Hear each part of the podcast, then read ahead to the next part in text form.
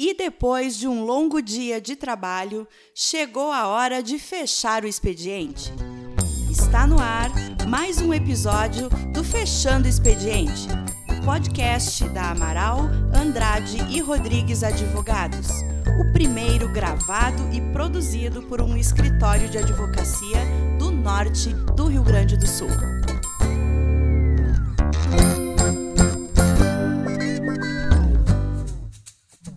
Todos, ou boa noite para quem, assim como nós, está fechando o expediente.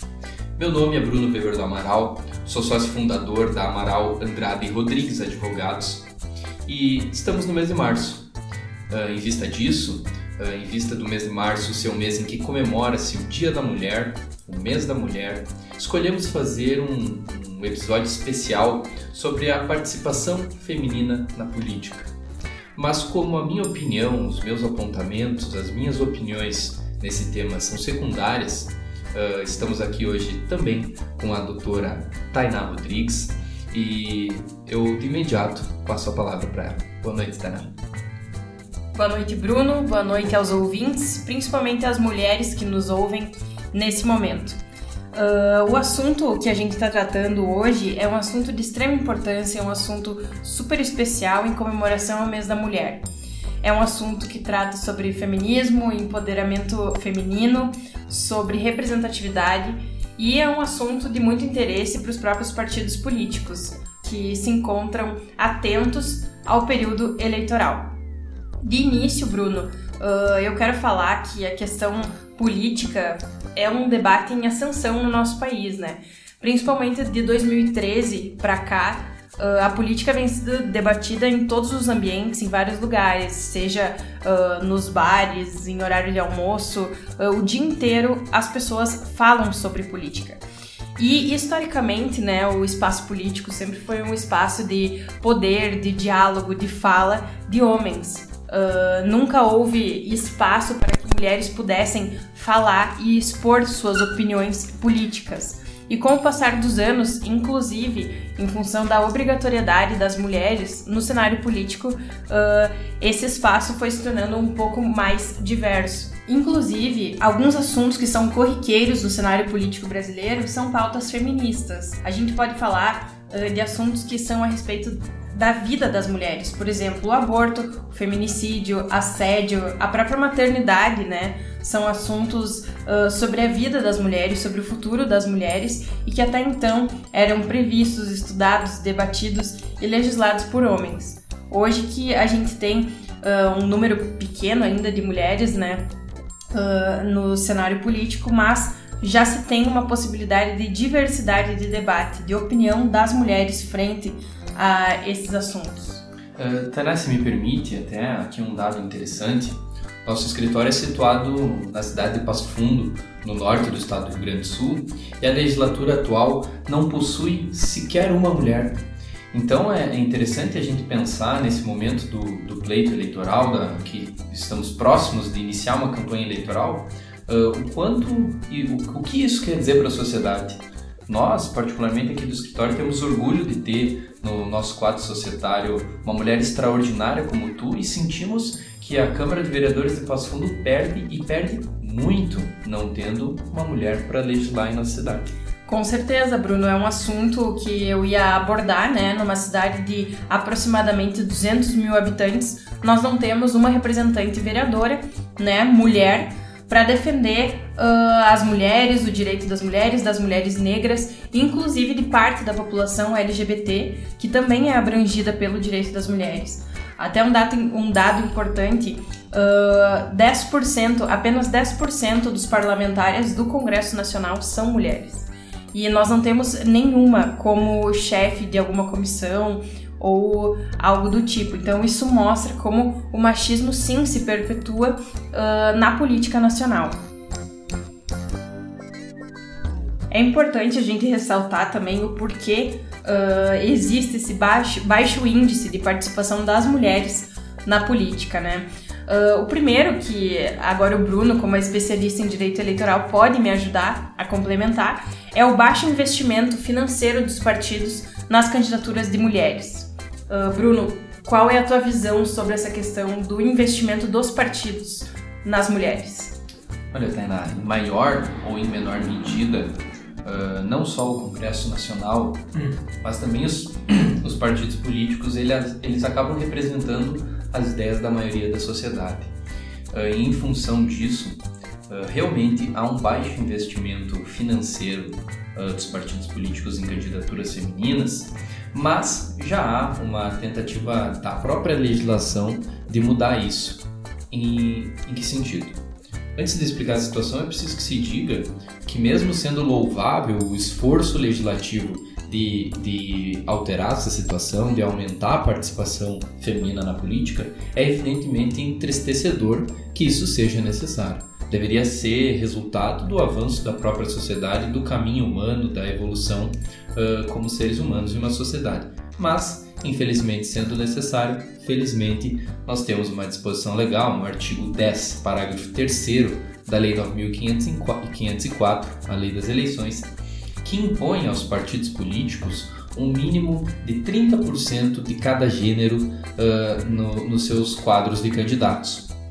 Isso já é uma situação importante legislativa, é uma ação uh, que visa aumentar a participação feminina na política. Mas, além disso, nós tivemos em 2017 a emenda constitucional, constitucional 97 que aumenta uh, a efetividade desse dispositivo que dispõe dos 30%. Em que sentido? Ele proíbe, essa, essa emenda proíbe as coligações para eleições proporcionais. Eleições proporcionais são aquelas para a Câmara de Vereadores, para o Congresso Nacional. E por que, que a proibição das coligações resulta num aumento da participação feminina? Porque com as coligações os partidos poderiam apresentar uma nominata total entre todos os partidos que cumprisse com esses 30%. Agora, com a proibição das coligações, cada partido, individualmente, na sua nominata, vai ter que ter 30%, no mínimo, de algum dos gêneros pelo contexto geral, uh, a gente percebe que, que esses 30%, o mínimo, infelizmente, uh, acaba sendo das mulheres. E a expectativa com essas questões legislativas é que se aumente a participação feminina e que possamos chegar a um avanço civilizatório uh, de equidade independente de qualquer legislação. E Bruno, sobre isso, sobre essa questão dos 30%, um ponto a se ressaltar é que esse índice é mais quantitativo e não qualitativo. Uh, o que abre precedente para, inclusive, a polêmica da, recentemente, né, polêmica das candidaturas laranjas. Por exemplo, muitos partidos uh, precisam de qualquer maneira preencher esse, uh, essa porcentagem dos 30%, né? E acabam escolhendo juntando mulheres que não têm capacidade eleitoral de eleição justamente para não reduzir a porcentagem de candidatos homens. Então essa é uma questão uh, bem polêmica. Inclusive eu estava ouvindo um outro podcast sobre esse assunto e as mulheres que estavam conversando sobre isso falaram que se tratam de candidaturas femininas cítricas, né? uh, fazendo uma referência às candidaturas laranjas.